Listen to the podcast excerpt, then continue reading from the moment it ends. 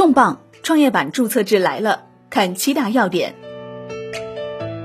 四月二十七号，中央全面深化改革委员会第十三次会议审议通过了创业板改革并试点注册制总体实施方案，这意味着创业板试点注册制改革启动。证监会和深交所随后晚间就创业板改革的规章制度出台相应规则，向市场征求意见。据央视新闻联播消息，二零二零年四月二十七号。习近平主持召开中央全面深化改革委员会第十三次会议，强调，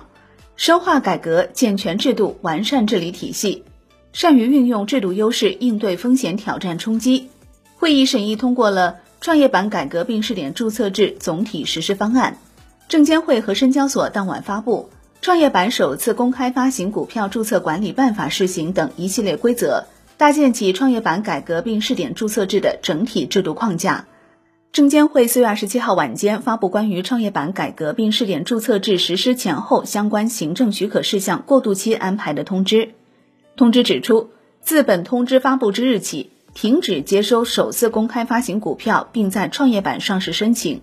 继续接收创业板上市公司再融资和并购重组申请。创业板试点注册制实施前，将按规定正常推进上述行政许可工作。证监会表示。本次创业板退市改革充分借鉴了科创板制度成果，按照注册制理念，从提升存量上市公司质量的角度出发，在退市程序、标准及风险警示机制等方面进行了优化安排。例如，简化了退市程序，取消暂停上市和恢复上市；完善了退市标准，取消单一连续亏损退市指标；引入扣非净利润为负且营业收入低于一个亿的组合类财务退市指标。新增市值退市指标，设置了退市风险警示暨新 ST 制度，强化风险揭示。那创业板注册制究竟是什么样的呢？我们梳理了此次创业板改革的七大要点。第一点，创业板要全面推进以信批为核心的股票发行注册制。据了解，按照创业板改革实施方案，此次改革将坚持稳中求进的总基调，坚持市场化、法治化方向。推进发行、上市、信息披露、交易、退市等基础制度改革，增强资本市场对创新创业企业的服务能力，更好促进经济高质量发展。要点二：创业板新定位，新增创业板个人投资者交易门槛。创业板取消了最近一期不存在未弥补亏损的要求，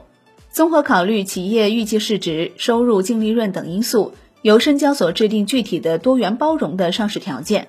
创业板改革后将支持特殊股权结构和红筹结构企业上市，并为未盈利企业上市预留空间。创业板预留了一定的改革过渡期，未盈利企业在改革实施一年以后可以申请上市。对投资者适当性要求基本保持不变，但要求充分揭示风险。对增量投资者，深交所拟要求新增创业板个人投资者需满足前二十个交易日日均资产不低于十万元。且具备二十四个月的 A 股交易经验的门槛。第三，改革涉及四方面的制度安排。证监会副主席李超表示，本轮创业板试点注册制改革涉及四方面制度安排：一是板块的改革安排，二是制度方面的安排，和科创板试点注册制制度安排相一致。注册程序分为交易所审核和证监会注册两个环节。三是完善基础制度，四是配套改革的制度安排。要点四。上市前五日不设涨跌幅。在完善创业板基础制度方面，此次改革优化了市场化的发行承销制度，建立以机构投资者为主体的询价、定价、配售等制度。在跟投制度方面，创业板与科创板有所差异，拟对未盈利企业、特殊股权结构企业、红筹企业、高价发行企业实施保荐人相关子公司强制跟投的制度，其他发行人不强制跟投。在交易制度方面，创业板改革后新上市的公司，在新股上市后的前五个交易日不设涨跌幅限制，之后日涨跌幅限制放宽至百分之二十。要点五：存量投资者适当性要求基本保持不变。本轮创业板试点注册制改革涉及板块的改革安排，优化发行上市条件，由深交所制定具体条件，支持红筹结构等企业上市，完善投资者适当性管理，尊重存量投资者交易习惯。存量投资者适当性要求基本保持不变，要求充分揭示风险，对增量投资者进行风险相匹配的适当性要求。要点六：试点安排参考科创板。据了解，创业板改革试点注册制在注册程序、制度、审核监督、监管安排等方面总体与科创板保持一致。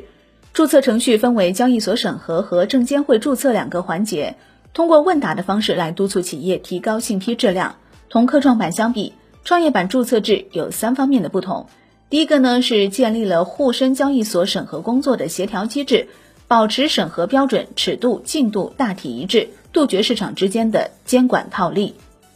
二是明确在审企业衔接安排，确保核准制向注册制平稳过渡。三是再融资、并购重组涉及证券公开发行的，同步实施注册制。要点七，将制定负面清单，明确哪些企业不能赴创业板上市。据了解，同为服务科技创新型企业，科创板、创业板、新三板精选层将各自打出差异化运行之牌。既体现多层次资本市场之间的关系，又形成错位竞争。证监会有关部门负责人介绍，科创板要突出硬科技特色，要求相关机构依据科创属性评价指引，引导企业合理选择上市板块。创业板改革明确了创业板的板块新定位，同时深交所将制定负面清单，明确哪些企业不能到创业板上市。与此同时，科创板、创业板、新三板精选层在上市挂牌标准、投资者适当性管理等方面也存在显著差异。好的，感谢收听，更多内容请下载万德股票客户端。我是林欢，财经头条，我们再会。